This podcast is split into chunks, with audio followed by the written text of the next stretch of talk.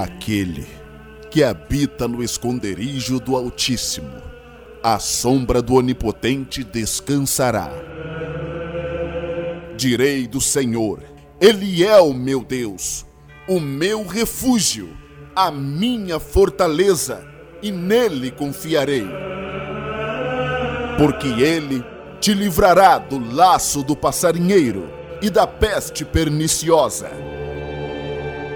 Ele te cobrirá com suas penas, e debaixo das suas asas seguro estarás. A sua verdade é escudo e broquel. Não temerás espanto noturno, nem seta que voe de dia, nem peste que ande na escuridão, nem mortandade que assole ao meio-dia.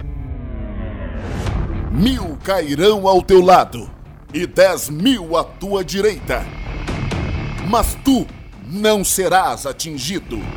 Somente com teus olhos olharás e verás a recompensa dos ímpios.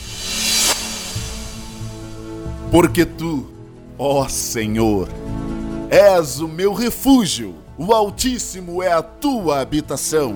Nenhum mal te sucederá, nem praga alguma chegará à tua tenda. Porque aos seus anjos dará ordens ao teu respeito, para te guardarem por todos os teus caminhos. Eles te sustentarão nas tuas mãos, para que não tropeces com teu pé em pedra.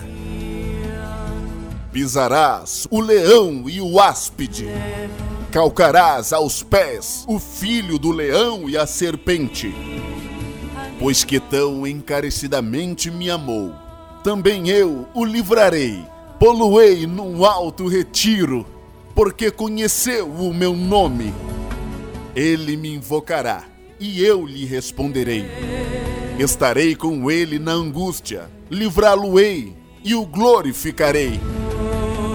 Dar-lhe-ei abundância de dias e lhe mostrarei a minha salvação.